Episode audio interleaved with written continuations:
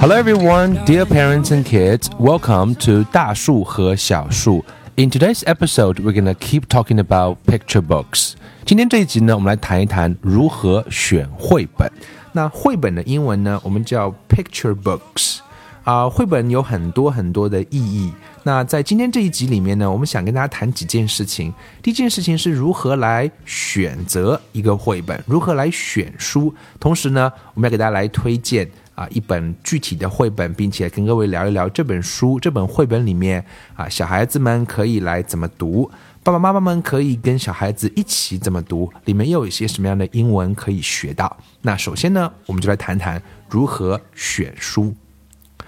著名的文学家夏勉尊曾经说过：“当你读错一本书的时候，啊，不要以为你只是读错了一本书，因为同时你也失去了读一本好书的时间和机会。”因为不管以什么标准来为孩子选书，不管是参考哪一位大师作家的推荐书单，对于任何一位老师和家长而言，找到好书并不是一件随随便便就可以去完成的任务。孩子最初学到的东西是影响未来学习的基石，因此呢，对于选书的吹毛求疵，一定程度上是非常有必要的。所以在这里呢，我们其实也想说的是，对于孩子这件事情上。而言，我们无论怎样努力或者是细致，都是不为过的。所以这里呢，想跟大家推荐几本书。各位爸爸妈妈在啊跟各位孩子们在一起读书的时候呢，都可以去读一读。父母更好的理解了其为什么，在跟孩子做这件事情的过程当中，也许会更多的透露出的是一种啊认真，一种理解啊，一种执着，一种啊爱的陪伴，才会更好的让孩子能够感知到。所以这里给大家推荐，啊，有几本书大家可以去找来看一看。第一本是来自于，啊，叫非常有名的一本书，叫做《The Read Aloud Handbook》，《The Read Aloud Handbook》，国内有出版翻译啊，翻译的版本叫做《朗读手册》。各位爸爸妈妈，如果英文足够好的话呢，可以读英文版啊。如果英文觉得在这个阶段这本书更多的是获得讯息而言，读中文也没有问题。它的中文名字叫做《朗读手册》。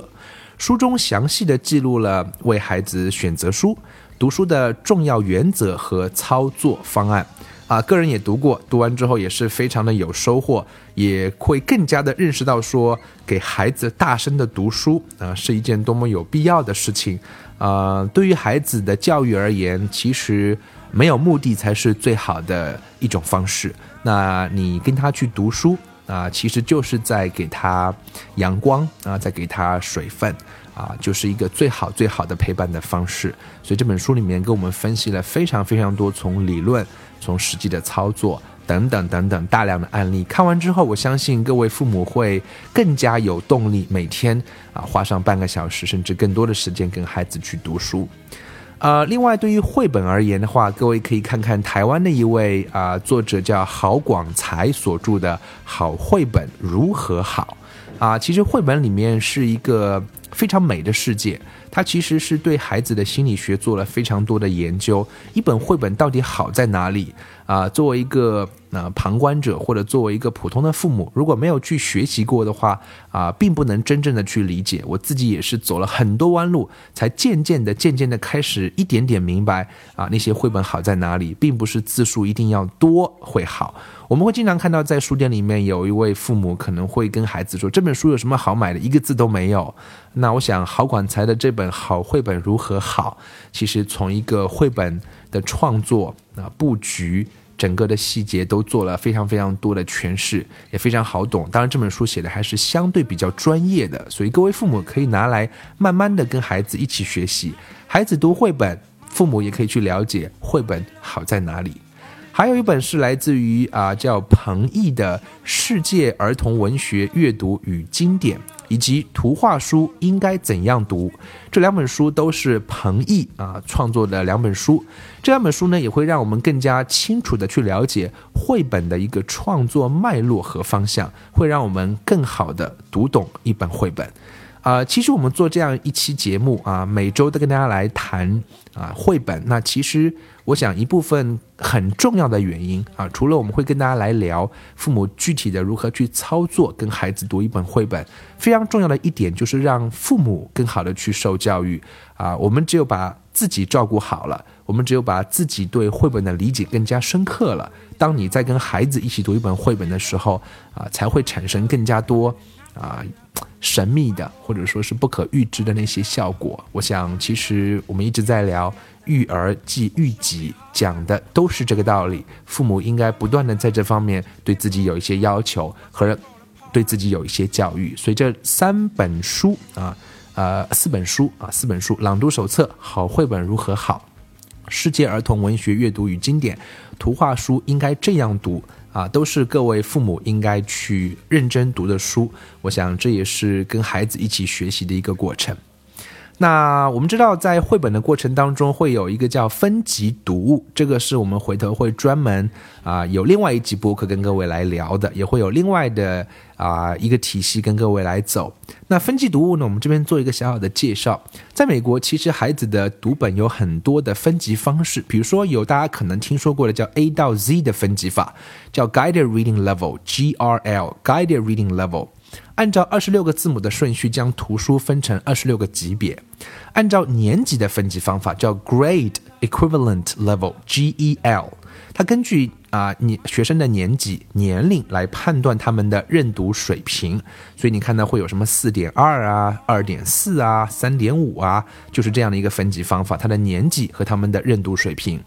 蓝思分级 （LEXILE）。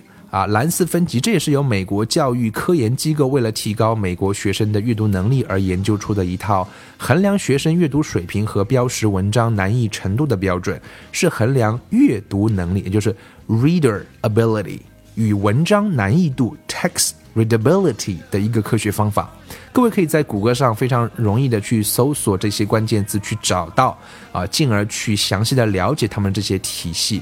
在孩子的成长的过程中，我们也可以借用西方这些非常成熟的体系来检测啊，这个阶段啊孩子的阅读是不是啊。呃，达到了一些我们期望的一些标准。虽然说我们是没有太多的目的，但是可以作为一个检测标准，所以各位可以去了解一下。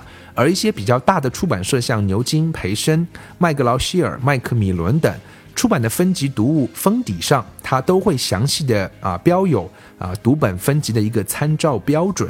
选择大出版社的系列读物的话呢，可以为家长可以去省去很多选择的时间。啊，我们有看过市面上有一个非常著名的一本书，是台湾的亲子作家汪培婷在《培养孩子的英文耳朵》一书当中呢，也推荐了许多的系列读本，包括许多名家的系列作品。各位啊，也可以去了解一下，这是分级读物的一些啊概念，各位爸爸妈妈可以有所了解。第二个，我们在选书的时候，其实获奖作品是另外一个标准。大家知道，许多绘本的封面上都会提到啊，这是一本某某大奖的获奖作品。因此，家长需要对世界上知名的啊一些童书评选赛事有基本的了解。那这样的话呢，在你选择绘本的时候啊，也会啊有一个选择的标准。比如说，跟大家介绍几个。以下是国内引进图书当中常常看到的四个奖项的介绍。第一个叫做国际安徒生大奖。国际安徒生大奖呢是全球儿童文学界的最高荣誉啊，素有小诺贝尔奖之称。每年有 IBBY 就是 International Board on Books for Young People 颁发给作品对儿童有重大及贡献、特殊贡献的作家和画家，所以这是一个相当有啊含金量的一个一个一个奖项。所以这个奖项的绘本当然是值得各位去读一读的。第二个奖项是叫美国凯迪克大奖。凯迪克大奖已经有超过六十年的历史，是美国最权威的绘本奖项。它每年会有美国图书馆协会 （American Library Association） 啊 （ALA） 邀请教育学者啊、专业人士啊和图书馆员组成评审委员会，在这一年出版的数万本书籍当中选择一名首奖、二至三名佳作。颁赠凯迪克大奖和荣誉奖，所以这个奖项也是非常权威，各位可以根据这个来做一些选择。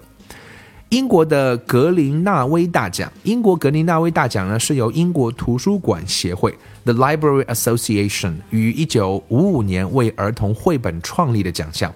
他为了纪念著名的童书插画家凯特。格林纳威女士，此奖的评分标准呢，也是啊极其的注重创作精神和出版形式，包括绘本的整体编排与设计啊。对于插画部分精挑细选，画面呢也要表现的让孩子能有所共鸣。对于图文间的协调性也有相当的讲究，就连版面的设计也是从来不马虎的。所以你可以看到一本绘本它是极其讲究的，而这些讲究的地方都需要父母去学习。而这个奖呢，也是。会啊，从这些方面来进行考量，各位也可以作为选择绘本的一个参考。最后一个是德国的绘本大奖，德国绘本大奖其实是德国青少年的文学奖中的一个绘本奖项。德国青少年啊文学奖是德国自一九五六年以来唯一定期颁布的国家级文学奖啊。德国这个国家就不用我多去陈述了，各位也知道其严谨。OK，所以以上四个奖项呢，各位啊可以作为选择绘本的另外一个标准，也就是获奖作品，也是我们可以作为这个来选择的。另外呢，像语言啊、作者啊、像媒介，其实这也是可以来考量的另外一个选择的依据。对于孩子的英文读物呢，其实啊还是比较推荐各位去购买原版的。虽然说原版的就会比较贵了，当然现在也会有书店会出那种我们叫中英文对照的版本。呃，这个版本其实是比较不推荐各位去购买，因为我们知道孩子稍微大一点之后，尤其是到了三岁以上的话，母语它的。逻辑思维、吸收知识的能力已经非常非常强了。如果一旦有中文的出现的话，孩子是不愿意看英文的。所以一孩一个孩子拿到一个中英文的对照版本，他一定会情不自禁的先看中文，甚至英文就根本就不看了。即使是在父母念故事的时候，也会要求父母说：“哎，能不能跟我讲中文再念英文？”这个呢，其实我在跟我们家老大一直讲故事的过程当中，也是常常发现这个问题。所以孩子一旦养成了一个对照和依赖中文的习惯，呃，就会非常麻烦。对于啊，我们将来会在英文部分的学习，有推断词义啊、整体理解啊、英文思维的形成，都会产生诸多的不利。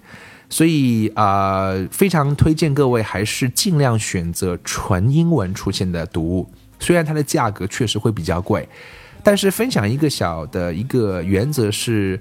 啊，我们知道在呃欧洲啊，像我们知道全世界今天的教育的模范是芬兰模式，在北欧很多的国家，每每个月家庭都是会辟出一部分收入来作为采集啊采集书目的一个一个一个预算，所以我们如果可以认为这件事情是很重要的话，大家。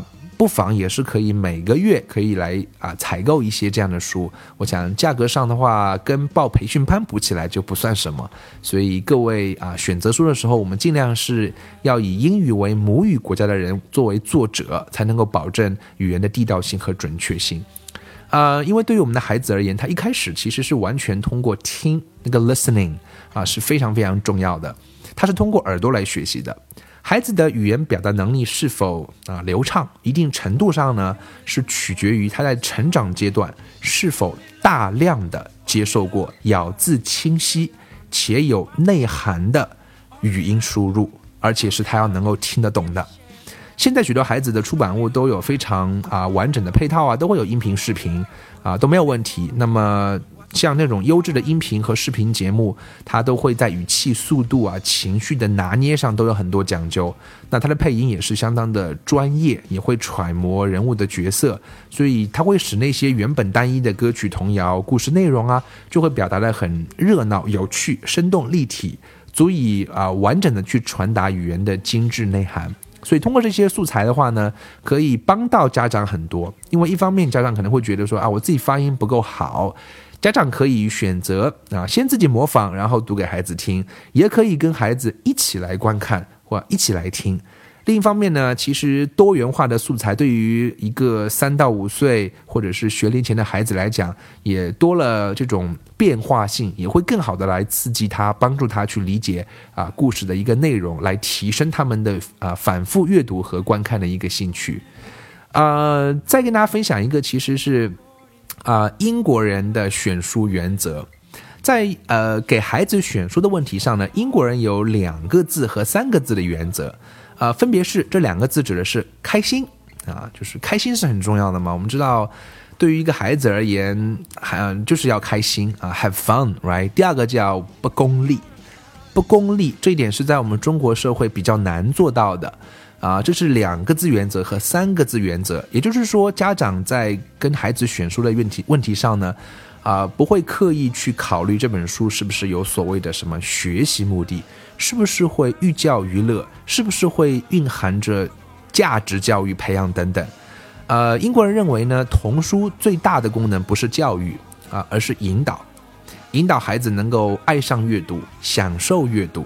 因为如果教育是呃仅仅是以教育为目的，必然会影响到孩子享受阅读的过程和体会阅读的快乐，而功利性的读书最终只会让孩子远离读书。一到五岁的年龄阶段呢，是一个习惯养成的初级阶段，更是我们亲子关系建立的关键期。大家去想一想，还有什么事情能比得上父母与孩子一起对着书本捧腹大笑，跟孩子一起享受故事带来的快乐更温馨的亲子活动了？这一点上，我相信我们这里的爸爸妈妈都能够同意啊这样的一个观点。我个人也是非常的同意。啊，对于绘本而言，其实是没有任何功利性的，它就是一个好玩儿，它就是一个美。当然，这本书啊，每个孩子的接受度会不一样。如果你家孩子觉得这本书不好看，那就暂暂时的先放下，也许某一天他会愿意拿起来。每个孩子又是都是完全不一样的，所以开心是非常非常非常重要的。呃，大家可以去想一想，家庭里面洋溢着笑声是多么美好的一件事情。不功利是另外一个，其实不功利，我有时候觉得是最功利的。不不功利也是一种，呃，其实没有目的也是一种目的。但是这种目的呢，啊，往往带来的是啊，没有期，就是不可预期的期待啊。我想那也是一种非常非常好的一种状态。最后一个给大家推荐的一个是如何选书的原则，就是选择大人要自己喜欢的书。呃，著名的一个作家叫松居直，也写过一本很多类似于孩子绘本方面的一些书。松松居直说呢，人类的语言啊，特别是包括这边讲一讲，其实日本的绘本也是非常值得读。个人家里也搜了一批关于啊日本的这个这个绘画作家写的书，当然这个还是要看中文版本，日文看不懂。那但是日本日本绘画风格大家都知道，日本的这个这个漫画业就不用说了，在全世界是有着啊一席之地啊，非常非常重要，中国人都特别爱看。呃，松居直说呢，人类的语言，特别是带有感情的温暖话语，会促进婴儿心智的健全发展。我们知道日本卡通给人的感觉都是非常的啊，我们叫卡哇伊啊，非常的萌，非常的这种温暖。所以从这个意义上讲，对于一个出生的孩子而言，声音的感情、韵律和节奏，远远比语言的意义更重要。那英国著名的儿童文学作家 C.S. 刘易斯有一句至理名言：“仅仅是让孩子们喜欢的故事是不良的儿童文学。”所以，选择一本你所喜爱的童书，心满意足的。和孩子们一起度过一段难忘的亲子时光，我想这条规则也是非常的重要。自己也走过很多这样的弯路啊。一方面是觉得一开始父母多少难免是会有一些功利性的，可是当你要跟一个孩子长期相处，一遍又一遍，我们知道一个三岁的孩子读一本书，他会按照一个大人的逻辑，那读完这一本，我们换本新的好不好？可是一个孩子就是会重复、反复、重复、反复。呃，大人，如果这本书你不喜欢，那这种重复的过程来讲，你会有一些怨言啊。这些怨言其实啊，你也许不承认，可是，在你的语气，在你跟他相处的过程当中，嗯，都会在点点滴滴当中会让他感受到。而这种情绪的反射，啊，是非常不利于亲子的陪伴的。所以，大人在选择这本书的时候，也要考虑到自己。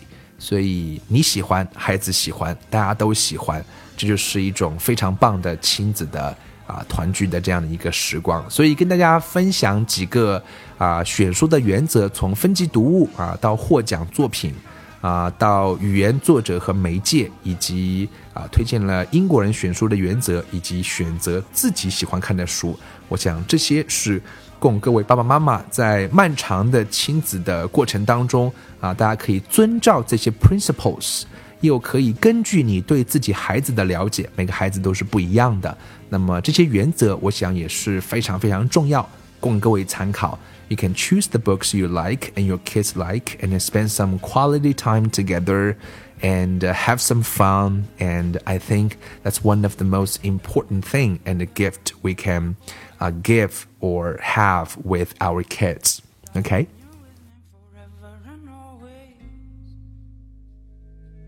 Mm, give me shelter or show me heart and watch me fall apart, watch me fall apart.